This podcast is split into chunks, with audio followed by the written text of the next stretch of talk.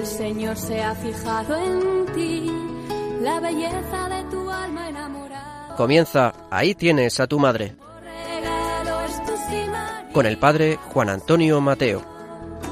El mejor regalo es tu sí, María, hágase en mí. Muy queridos amigos, estamos en pleno mes de mayo, un mes que en nuestras latitudes, con la explosión de vida y belleza de la naturaleza, se acompaña también una explosión de devoción y de culto a la Virgen María. Este culto, que forma parte de las entrañas del cristianismo, a veces no es bien comprendido por algunos que se denominan cristianos. Por esto será bueno recordar algunas verdades de este culto, de su naturaleza y de sus orígenes. Siguiendo unas enseñanzas de San Juan Pablo II, proclamadas en catequesis de los miércoles del año 1997, podemos decir que, según el Concilio Vaticano II, el culto a la Santísima Virgen, tal como ha existido siempre en la Iglesia, esto es importante, no es una invención de unos tiempos más o menos modernos, sino que ha existido siempre en la Iglesia, es un culto esencialmente diferente del culto de adoración que se da al Verbo encarnado, lo mismo que al Padre y al Espíritu Santo, un culto realmente singular, pero que favorece poderosamente este culto de adoración tributado a la Santísima Trinidad. Así se expresa el concilio en su constitución sobre la Iglesia Lumen Gentium número 66. Estas palabras de la Constitución conciliar eh, reafirma las características del culto mariano. La veneración de los fieles a María, aun siendo superior al culto dirigido a los demás santos, es inferior al culto de adoración que se da a Dios y es esencialmente diferente de éste. Aquí nos recuerdan cosas que cuando se estudiaba bien el catecismo eh, cualquier católico mínimamente formado pues conocía muy bien la diferencia entre el culto de la tría, tributado únicamente a Dios, a la Santísima Trinidad, y el culto de Dulía, tributado a los santos de veneración, y el culto de hiperdulía o de especial veneración que se tributa a la Virgen Santísima. Nos recuerda San Juan Pablo II que con el término adoración se indica la forma de culto que el hombre rinde a Dios, reconociéndole creador y señor del universo. Este culto es exclusivo a Dios. Por tanto, los católicos eh, no adoramos a nadie más que a Dios, no adoramos a la Virgen, la veneramos especialmente por su lugar y por su misión en el designio de Dios en la historia de la salvación, pero no la adoramos. No digan estas barbaridades, por favor. No adoramos a la Virgen. El cristiano, iluminado por la revelación divina, adora al Padre en espíritu y en verdad, y al igual que al Padre, adora a Cristo, Verbo encarnado, exclamando con el apóstol Tomás, Señor Dios mío y Dios mío. Por último, en el mismo acto de adoración, incluye al Espíritu Santo, que con el Padre y el Hijo, como nos recuerda el símbolo niceno constantinopolitano, recibe una misma adoración y gloria. Por tanto, culto de adoración, culto de la tría, solo a Dios. Ahora bien, sigue explicando San Juan Pablo II, los fieles, cuando invocamos a María como Madre de Dios y contemplamos en ella la más elevada dignidad concedida a una criatura, no le rendimos un culto igual a las tres divinas personas, puesto que hay una distancia infinita entre el culto mariano y el que se da a la Trinidad y al Verbo encarnado. Estas palabras de San Juan Pablo II me recuerdan muchísimo eh, palabras que utiliza San Luis María Griñón de Montfort al introducir eh, su tratado de la verdadera devoción a la Virgen. Por consiguiente, hay que decir que incluso con el lenguaje con que la comunidad eh, cristiana se dirige a la Virgen, aunque a veces utiliza términos tomados del culto a Dios, asume un significado y un valor totalmente diferente. Nos dice San Juan Pablo II. Así, el amor que los creyentes sienten hacia María difiere del que deben a Dios. Mientras al Señor se le ha de amar sobre todas las cosas, con toda el alma y con toda la mente, el sentimiento que tienen los cristianos hacia la Virgen es, en un plano espiritual, el afecto que tienen los hijos hacia su madre. De todas formas, eh, y también en esto insiste el Papa San Juan Pablo II, entre el culto mariano y el que se rinde a Dios existe una continuidad, pues el honor tributado a María está ordenado y lleva a adorar la Santísima Trinidad. Eh, por tanto, es, importante que tengamos claras estas nociones de la doctrina católica.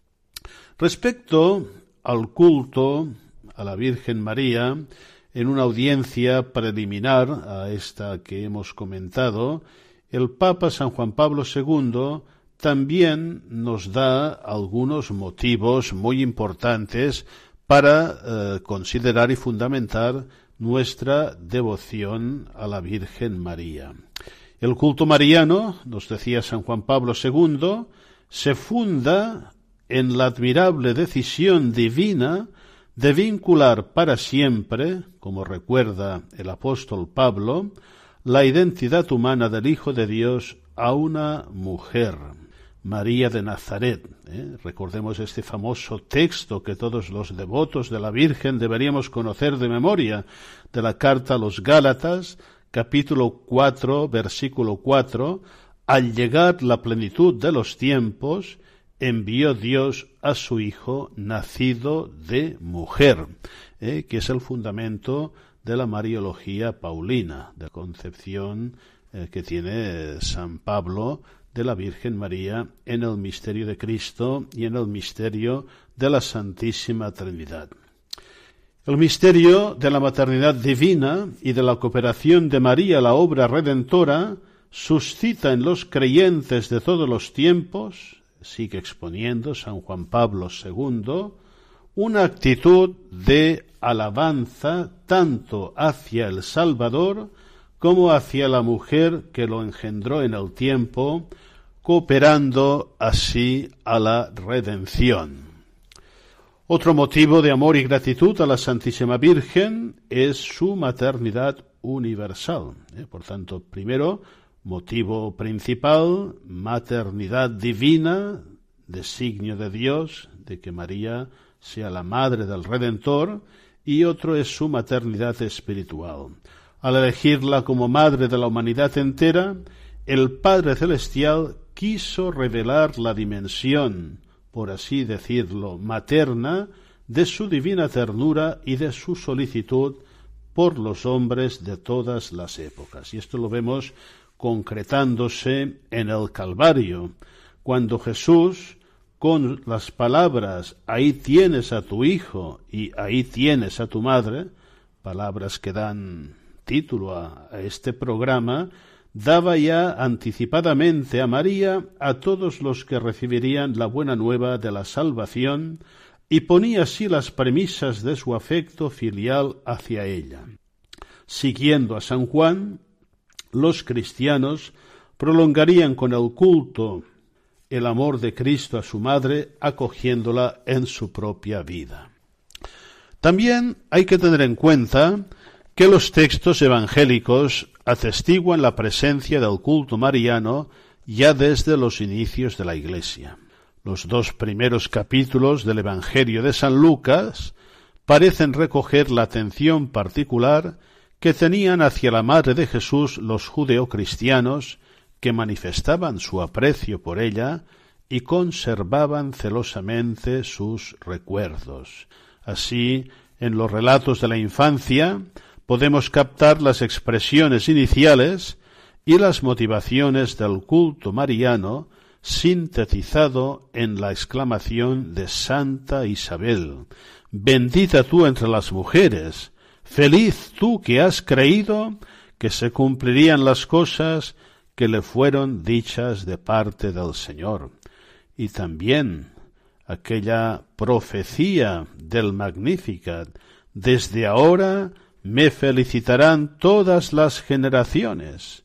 Al poner en labios de María esta expresión, dice San Juan Pablo II, los cristianos le reconocían una grandeza única que sería proclamada hasta el fin del mundo.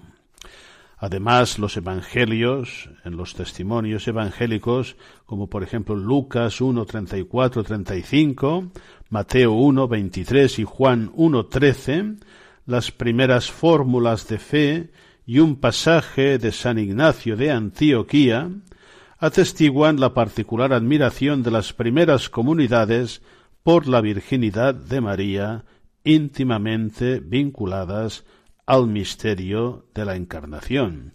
Por ejemplo, San Juan Pablo II nos recuerda algo importante, el Evangelio de San Juan, señalando la presencia de María al inicio y al final de la vida pública de su Hijo, da a entender que los primeros cristianos tenían clara conciencia del papel que desempeña María en la obra de la redención con plena dependencia del amor de Cristo. Efectivamente, los primeros cristianos ven, admiran a María siempre unida a Cristo desde el inicio hasta el final, o en palabras ya más doctas, magisteriales del Papa Pablo VI, San Pablo VI, cuando nos dice María está indisolublemente unida a Cristo en los misterios de la encarnación y en los misterios de la redención. Eh, por tanto, en palabras también de San Pablo VI, creo que son en la Marialis Cultus, Nemo Christianus Nisi Marianus. Nadie es verdaderamente, plenamente cristiano si no es también mariano, porque María forma parte indisoluble del designio salvador de Dios. Y esto, pues, eh, fundamenta perfectamente el culto y la devoción de los cristianos hacia la Virgen María que este mes de mayo festejamos y celebramos más intensamente.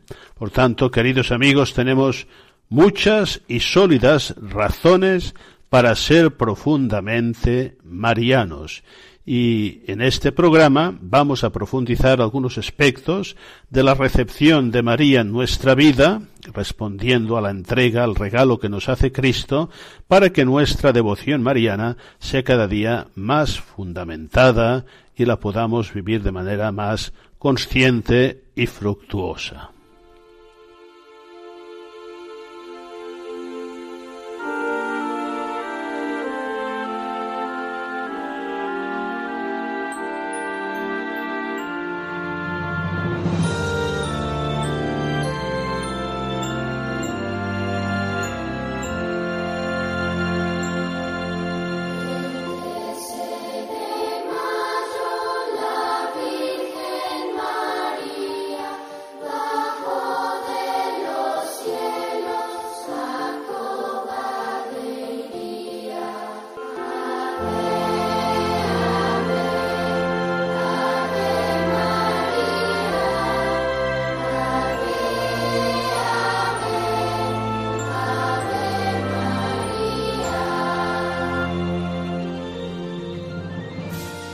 Vamos a entrar ahora en la segunda parte del programa y os he preparado un texto magnífico, un texto que he recuperado del anuario Estudios Marianos que publicamos la Sociedad Marinológica Española del año 1986, donde eh, varios estudios analizaban lo que llamamos la consagración a María, teología, historia, espiritualidad.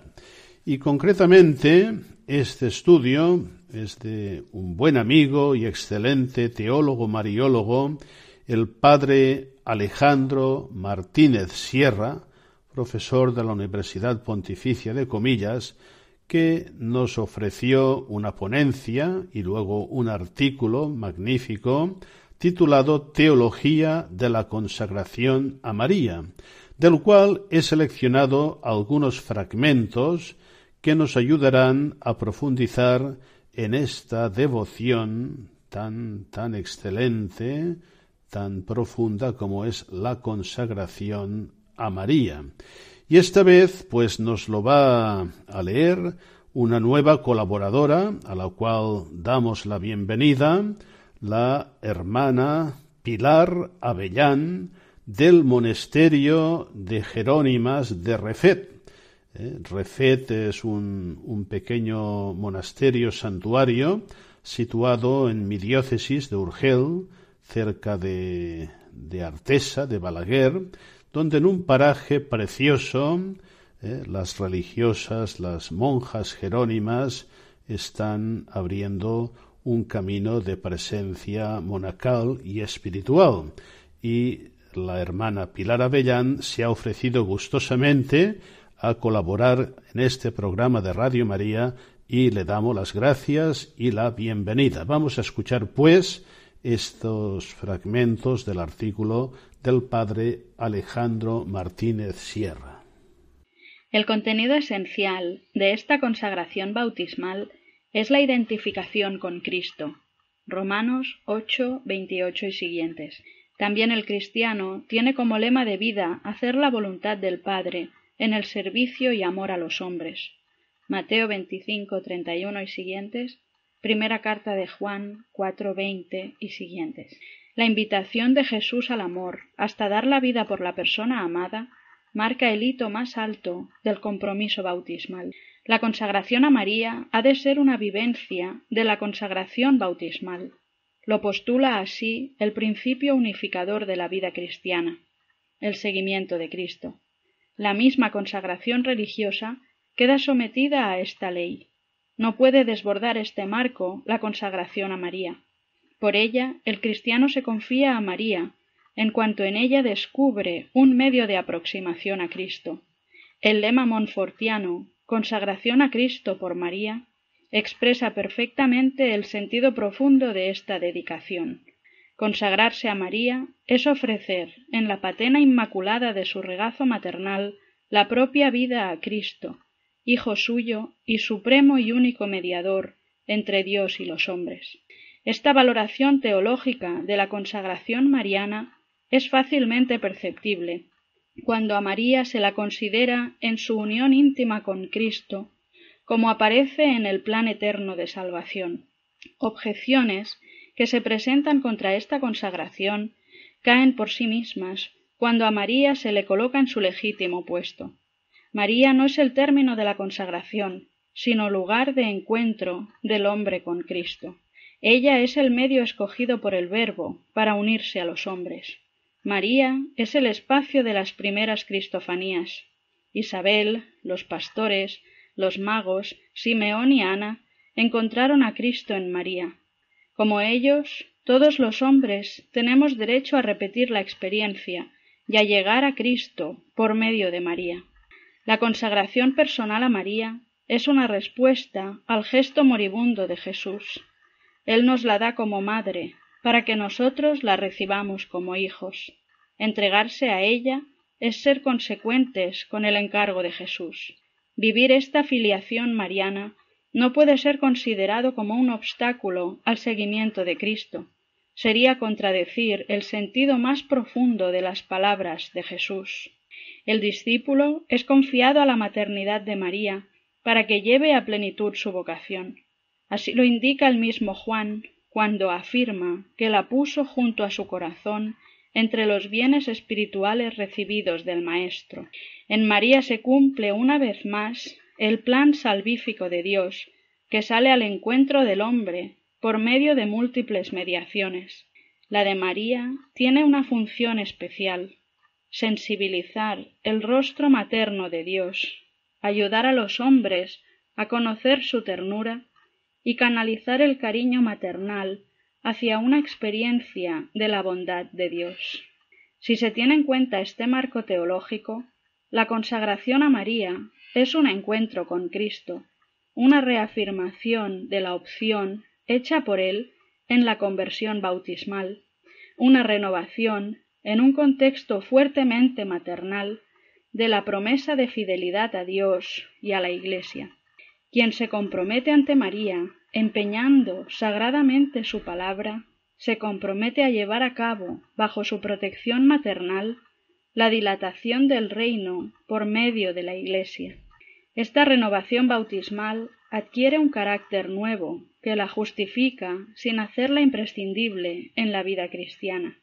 Me refiero al aspecto maternal que la impregna y motiva es lo suficientemente consistente como para impulsar en algunos la renovación del compromiso bautismal bajo la protección de María y al mismo tiempo periférico o secundario a la esencia del compromiso por Cristo como para no convertirse en requisito necesario en el desarrollo de la vida cristiana.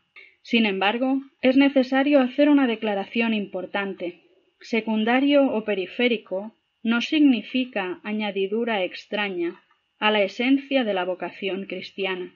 La devoción a María nace de las entrañas de la misma. Quien sigue paso a paso la vida de Cristo se encuentra con María, no como una figura decorativa, sino como pieza esencial en ese misterio. Nada tiene de extraño ponerla a nuestro lado cuando caminamos con Cristo a la patria definitiva. La consagración a María se fundamenta en el reconocimiento de su puesto excepcional en la historia de la salvación. Es un acto de fe en la maternidad divina de María y por lo mismo en el plan de salvación escondido en Dios antes de la constitución del mundo y manifestado en la plenitud de los tiempos, precisamente a través de esa maternidad. María es el lugar de la irrupción de Dios en medio de la historia. Ella es la Virgen que garantiza la presencia del Emmanuel, Dios con nosotros, en un gesto de amor, con la entrega de su Hijo al mundo para la salvación. Brota de ahí el sentimiento de confianza en ella, por su proximidad a Dios. Escogida desde toda la eternidad para una vocación excepcional, única e irrepetible, es hija predilecta del Padre, madre del Hijo y sagrario del Espíritu Santo. Su compromiso personal la une íntimamente al misterio redentor y la asocia a él de manera singular. María posee en el cuerpo místico de Cristo un poder excepcional de intercesión que la hace acreedora de la confianza de todos los redimidos. Lumen Gentium 62. La consagración es la expresión de esa fe con la consiguiente confianza. Es cobijarse al amparo de quien puede y quiere remediar las necesidades de los hombres. Consagrarse a María es recurrir a su auxilio, como desde muy antiguo viene haciendo la Iglesia. Bajo tu amparo nos acogemos, Santa Madre de Dios. Hay en este aspecto algo común en María con los demás santos. También a ellos acude el creyente en busca de apoyo. Pero todo en María reviste caracteres de mayor intensidad. Como indica la oración bajo tu amparo, es el título de Madre de Dios lo que afianza y mueve nuestro gesto de entrega. Sólo ella en la Iglesia triunfante posee un título de tanta eficacia ante el trono de Dios. Es esta dignidad excelsa de María la que empequeñece al creyente ante ella y le hace sentirse muy inferior. Creo que es este el fundamento de una esclavitud de María bien entendida. Es palmario que la devoción a María, en forma de esclavitud, ofrece fuertes reservas en la piedad moderna. En una sociedad orgullosa de sus libertades, progreso y mayoría de edad, disuenan los términos y actitudes de esclavitud y dependencia. Parecen arcaísmos trasnochados propios de épocas subdesarrolladas o infantiles que de ninguna manera pueden aceptarse y legitimarse en el mundo moderno. Sin embargo, son muchos los fenómenos sociológicos actuales que suponen esclavitudes profundas y humillantes. Tanto el mundo de los fans, con sus mimetismos irrefrenables e irracionales, como el de los servilistas aduladores en orden a la conquista o mantenimiento de una prebenda, alinean los nuevos esclavos de los tiempos modernos. Con todo, una pastoral de la consagración a María, si quiere conservar la forma de esclavitud, habrá de tener en cuenta el ambiente hostil en que se mueve. Ello le impulsará a explicar el sentido auténtico de la esclavitud como una suprema manifestación de la autonomía del hombre, que libremente se confía a María, reconociendo en ella su grandeza excepcional, su poder de intercesión y su amor maternal a los hombres. Quien la reconoce así, tan cerca de Dios y de la humanidad, puede recurrir a su auxilio y poner toda su vida bajo su protección. Es una esclavitud nacida del verdadero amor. No en vano, el amor se transforma en adoración de la persona amada. Por eso, la consagración, aun en su forma de esclavitud bien entendida, no, conoce no conduce a ninguna opresión o clima de angustia. Nada añade a las exigencias de la consagración bautismal. Más bien es una reiteración de la misma, apoyada en el auxilio de María.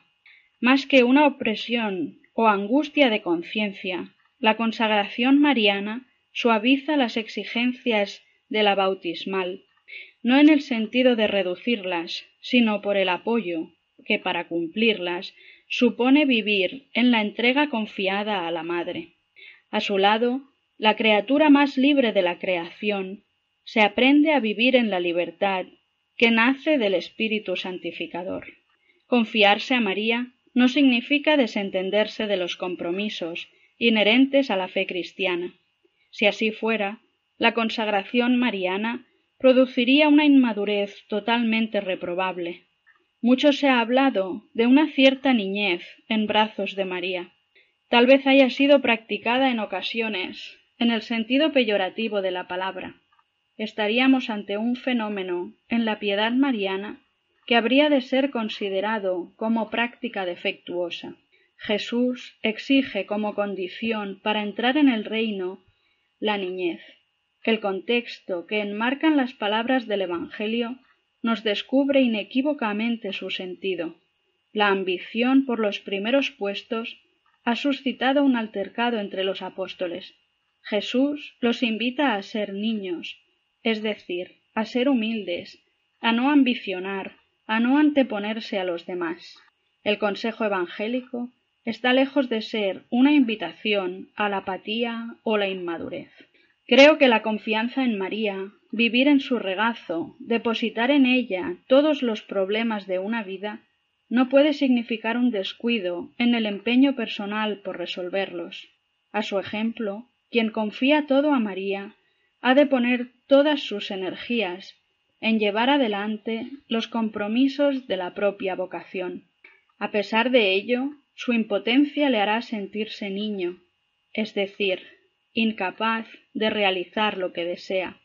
Es entonces cuando levanta sus ojos a María, para que con su oración ante el Padre le ayude a superar la prueba. Confiarse a María es tener la certeza de que alguien vela en nuestros descuidos, como en las bodas de Caná, pero sabiendo al mismo tiempo que es necesario llenar las hidrias de agua y acudir a Cristo para que se realice el milagro.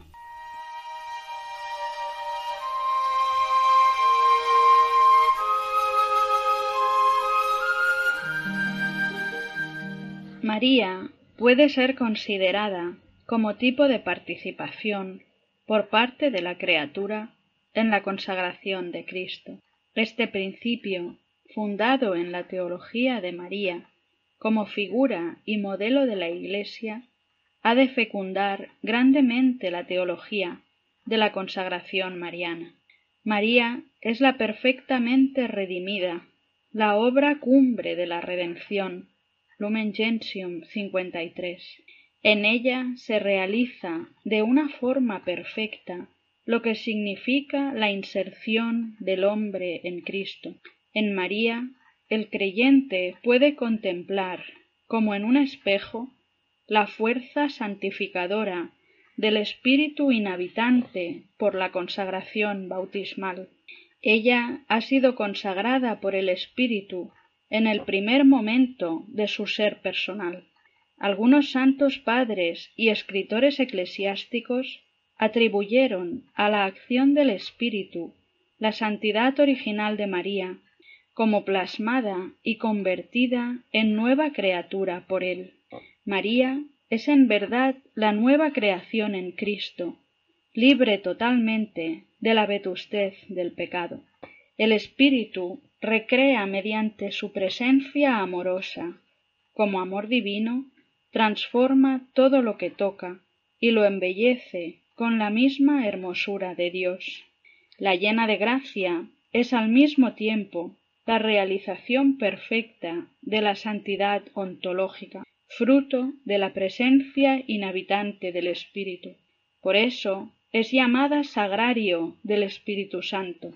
La doble faceta, purificación y santificación, de la consagración ontológica bautismal tienen en María su plena y perfecta realización. Fue también el Espíritu la raíz de donde brotaron las virtudes de María. Su fe, esperanza, caridad, fortaleza y todos los demás privilegios y gracias que adornaron su santidad personal. Falsificaríamos peligrosamente la santidad de María si no destacáramos, al lado de la virtud santificadora del Espíritu, su aportación personal. María es modelo de captación y seguimiento de las inspiraciones divinas hay un momento clave en su vida, profundamente revelador. En la Anunciación se trasluce su interior y se explicita el proyecto de su vida. Su sí descubre en ella una disposición habitual de acogida a la palabra de Dios, por sorprendente e incomprensible que sea. Con su hágase consagra toda su vida al cumplimiento de una vocación eminentemente cristiana, el servicio de Cristo. Si la consagración ontológica de Jesús fue vivida por él en el acatamiento respetuoso a la voluntad del Padre, la de María no discurre por derroteros distintos. Es notable la identidad de la oración de Jesús. No se haga mi voluntad, sino la tuya con la de María. Hágase en mí según tu palabra. Madre e hijo son dos vidas paralelas hacia el mismo norte, el cumplimiento de la voluntad de Dios.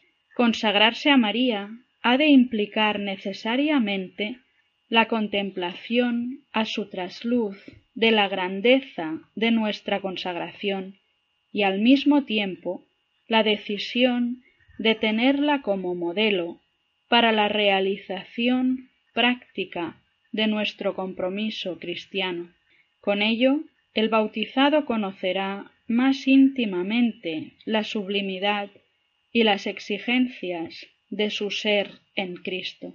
Mientras la Iglesia, dice el Vaticano II, ha alcanzado en la Santísima Virgen la perfección, en virtud de la cual no tiene mancha ni arruga, Efesios 5, 27, los fieles luchan todavía por crecer en santidad, venciendo enteramente al pecado, y por eso levantan sus ojos a María, que resplandece como modelo de virtudes para toda la comunidad de los elegidos. Lumen Gentium 65. En el diálogo confidencial de la consagración mariana están siempre presentes como respuesta por parte de María las palabras a los camareros de Caná. Haced lo que él os diga. Juan 2.5. Es la condición imprescindible para que la mediación de María sea eficaz. En el fondo de toda consagración hay un compromiso formal de acatar la palabra de Jesús y ponerla en práctica. Toda consagración que no se traduce en un compromiso serio de fidelidad a la palabra de Dios corre el peligro de convertirse en puro sentimentalismo. Sería absurdo concebir la consagración personal a María como un gesto de despreocupación absoluta por el, por el, cumplimiento de los compromisos personales. Varias son las razones que evidencian lo pernicioso e inconsecuente de tal enfoque. Ante todo, el proyecto de vida cristiana implica totalmente al hombre. Sólo en el esfuerzo personal por el seguimiento de Cristo puede el Padre llevar a término la obra comenzada. Filipenses 1.6. No cabe una entrega a María que libere al hombre de la propia responsabilidad y el propio esfuerzo. Por otra parte, el verdadero papel de la madre no es suplantar la personalidad del hijo, sino acompañarle en la formación de la propia conciencia y orientarle con su consejo y cariño a ser consciente y responsable de sus propias decisiones. La confianza en María es la seguridad de encontrar en el momento oportuno el apoyo de Dios para tomar las decisiones pertinentes a la propia realización cristiana, con la conciencia de que la ayuda divina por medio de María no le libera del esfuerzo personal por encontrar la solución. Un pietismo indolente es incompatible con la verdadera consagración mariana.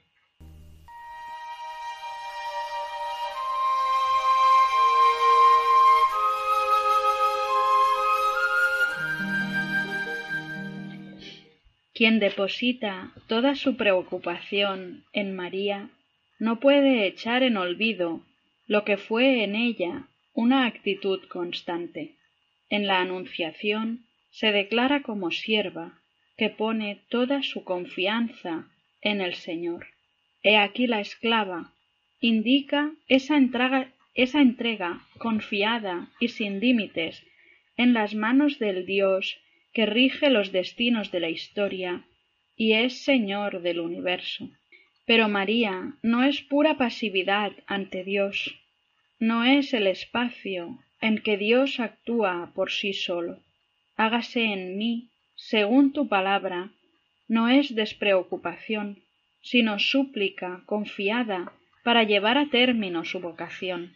La respuesta de María significa Aquí estoy como esclava para cumplir la voluntad de mi Señor, pero necesito ayuda para ser esclava, es decir, para realizar el servicio que se me suplica. Esta confianza fue vivida por María en el esfuerzo personal.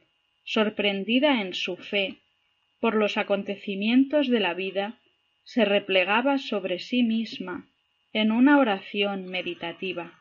Con la reflexión personal intentaba descifrar los enigmas del misterio y a la vez pedía luz a Dios para mantener en claridad la oblación de la Anunciación. Considero fundamental esta lección de María. Bien entendida, eliminaría de la consagración mariana tanto una multitud de prejuicios contra ella como de realizaciones ñoñas e infantiles que nada tienen que ver con el sentido genuino de una vida cristiana entregada totalmente a María.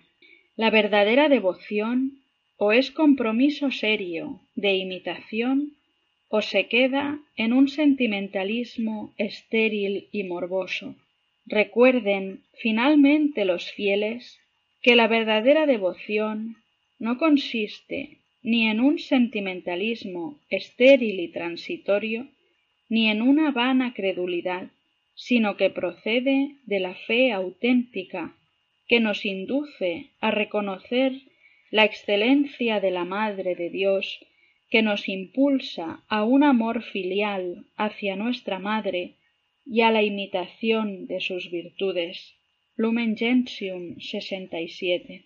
Entre ellas, las teologales forman el entramado de toda la vida espiritual. En ellas, María sobresale como tipo de la Iglesia en el orden de la fe, de la caridad y de la unión perfecta con Cristo. Lumen Gentium 63.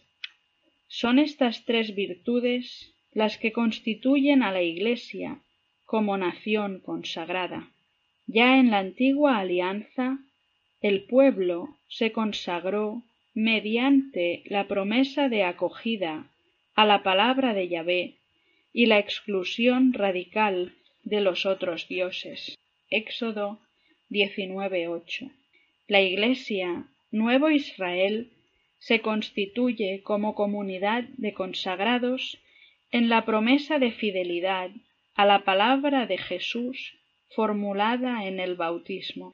Por ella acepta como norma de vida el mandamiento del amor a Dios y a los hombres, y consagrada por el Espíritu, vive en unión íntima con Cristo y en él con todos los hombres. María, tipo de la Iglesia en la fe, en la caridad y en la unión perfecta con Cristo, realiza en su vida la dimensión de la Iglesia como pueblo consagrado. Por eso la Iglesia al contemplar a María, conoce el camino de la verdadera consagración y se siente interpelada a recorrerlo. Es una lección que ha de aprender y practicar quien se consagra a María. Vivir en dependencia de María es tener conciencia de pertenecer a un pueblo de consagrados que sirven cimentados en la fe y realizados en el amor como consecuencia de su unión personal a Cristo.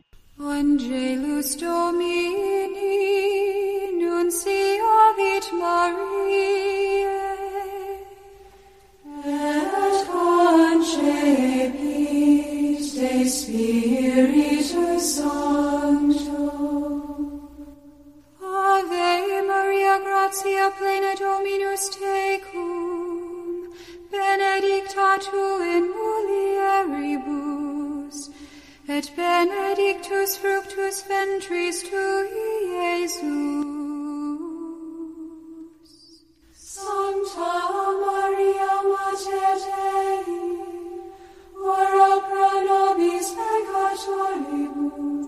Un texto clásico de la espiritualidad mariana. Hace 160 años se publicaba una obra destinada a convertirse en un clásico de la espiritualidad mariana. San Luis María Griñón de Montfort compuso el Tratado de la verdadera devoción a la Santísima Virgen a comienzos del año 1700. Pero el manuscrito permaneció prácticamente desconocido durante más de un siglo. Finalmente, en 1824, fue descubierto casi por casualidad y en 1843, cuando se publicó, tuvo un éxito inmediato, revelándose como una obra de extraordinaria eficacia en la difusión de la verdadera devoción a la Virgen Santísima. A mí personalmente, en los años de mi juventud, me ayudó mucho la lectura de este libro, en el que encontré la respuesta a mis dudas debidas al temor de que el culto a María, si se hace excesivo, acaba por comprometer la supremacía del culto debido a Cristo.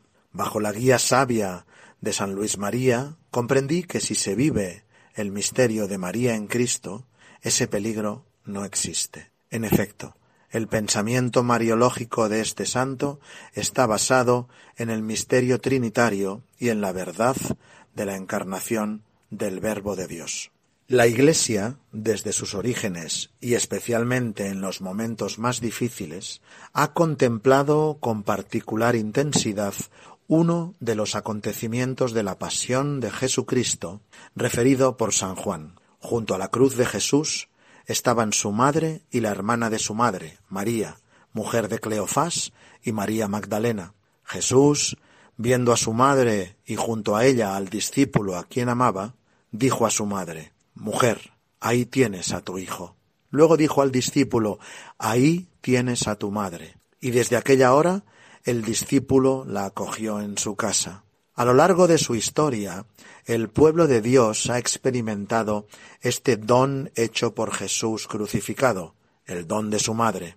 María Santísima es verdaderamente Madre nuestra, que nos acompaña en nuestra peregrinación de fe, esperanza y caridad hacia la unión cada vez más intensa con Cristo, único Salvador y mediador de la salvación. Como es sabido, en mi escudo episcopal, que es ilustración simbólica del texto evangélico recién citado, el lema Totus Tuus se inspira en la doctrina de San Luis María Griñón de Montfort.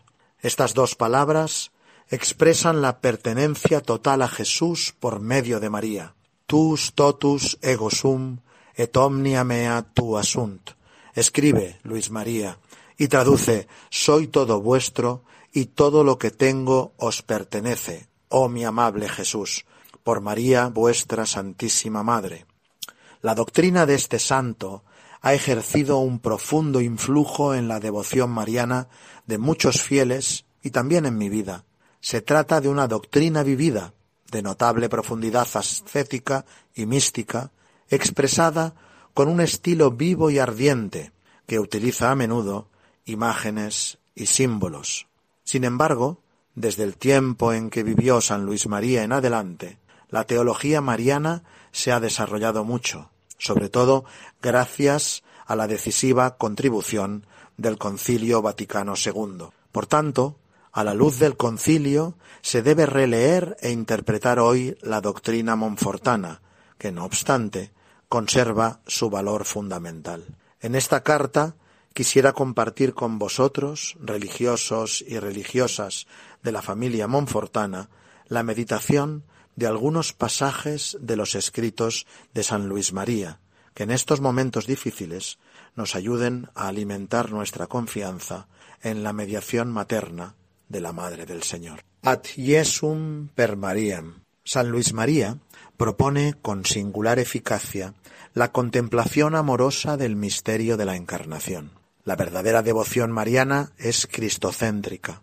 En efecto, como recordó el Concilio Vaticano II, la Iglesia, meditando sobre ella, María, con amor y contemplándola a la luz del Verbo hecho hombre, llena de veneración, penetra más íntimamente en el misterio supremo de la encarnación. El amor a Dios, mediante la unión con Jesucristo, es la finalidad de toda devoción auténtica, porque como escribe San Luis María, Cristo es el único Maestro que debe enseñarnos, es nuestro único Señor de quien debemos depender, nuestro único jefe a quien debemos pertenecer, nuestro único modelo al que debemos conformarnos, nuestro único médico que nos debe sanar, nuestro único pastor que debe alimentarnos, nuestro único camino por donde debemos andar, nuestra única verdad que debemos creer, nuestra única vida que debe vivificarnos y nuestro único todo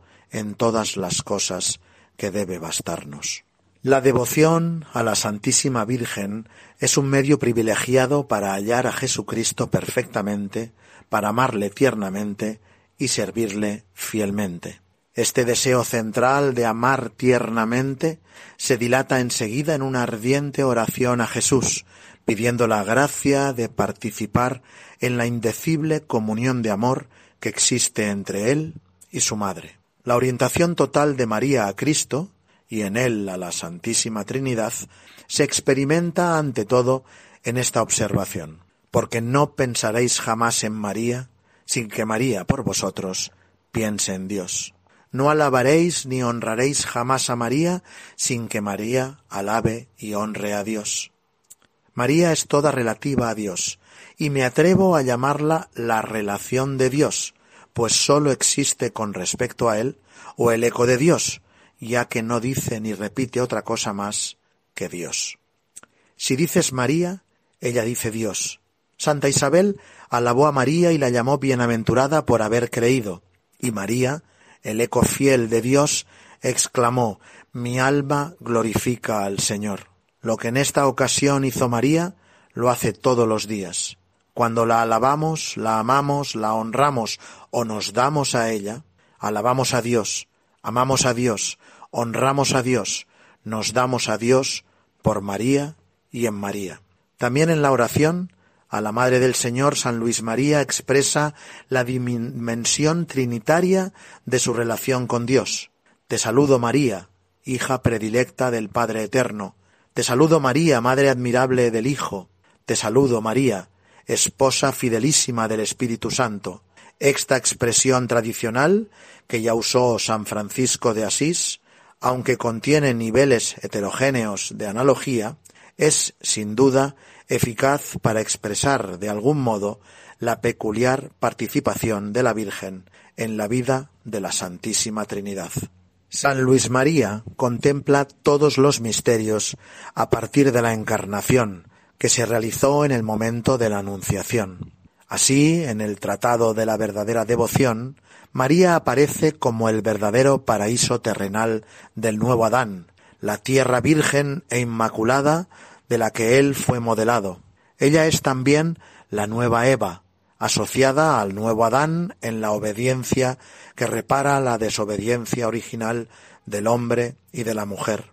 Por medio de esta obediencia, el Hijo de Dios entra en el mundo.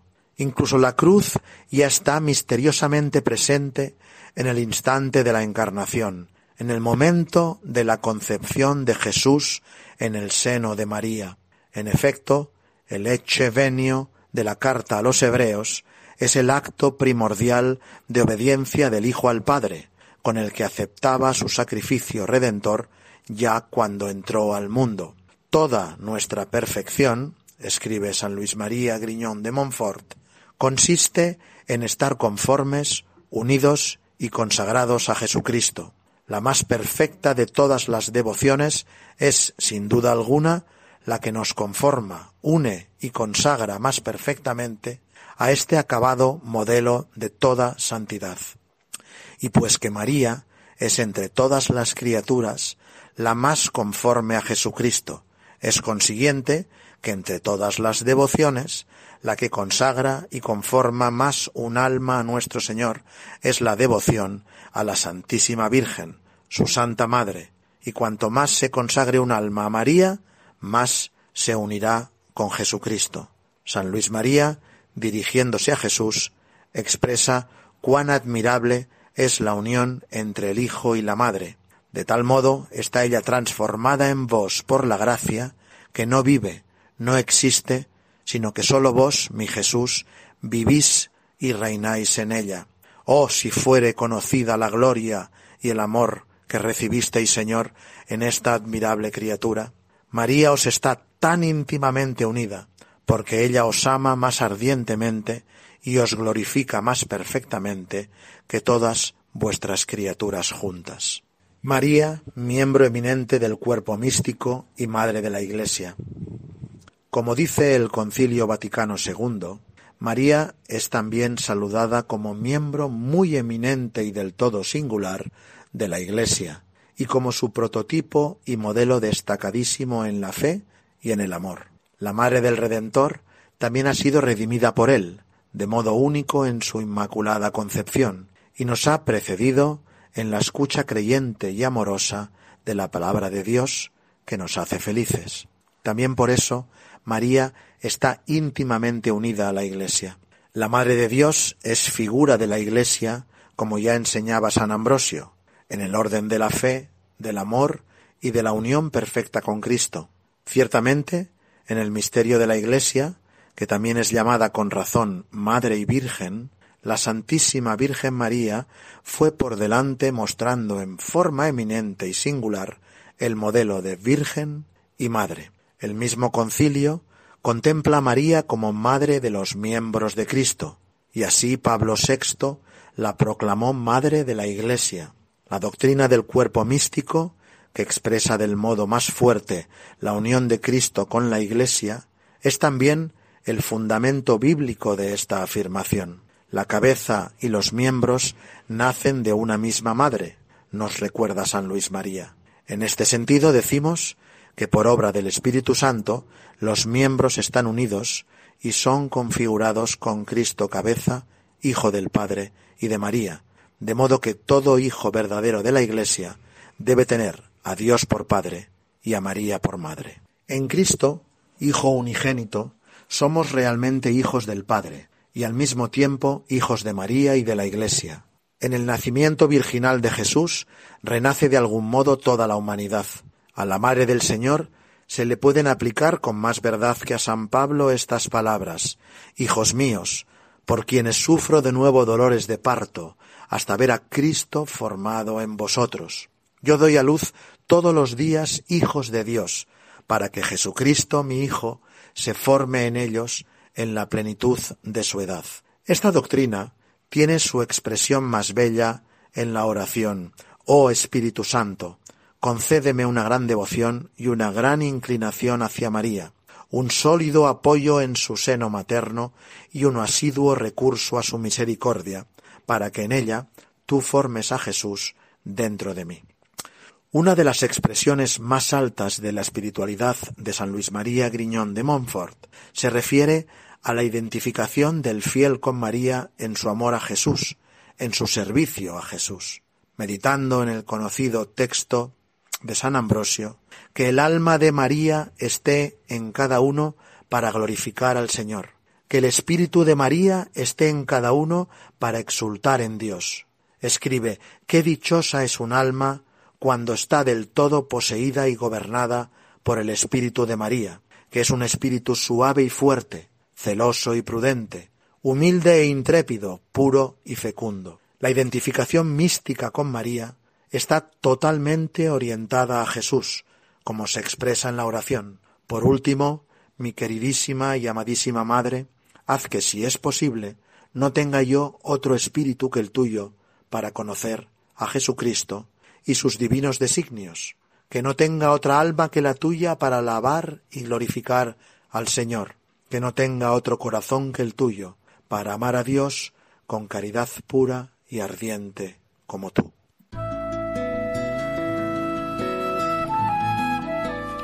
Y nada más por hoy, queridos amigos. Nos despedimos ya.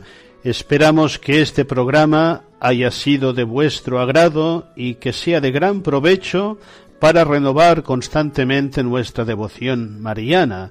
Y especialmente yo creo que sería pues muy muy deseable para eh, en este mes de mayo, sobre todo a finales, un mes dedicado especialmente a la Virgen María, renovemos de manera cada más consciente, cada vez más consciente nuestra devoción a la Virgen María con una auténtica consagración, renovando el acto de consagración a la Virgen según la mente de la Iglesia y según las enseñanzas eh, particularmente significativas de San Luis María Griñón de Montfort. Hasta muy pronto, si Dios quiere.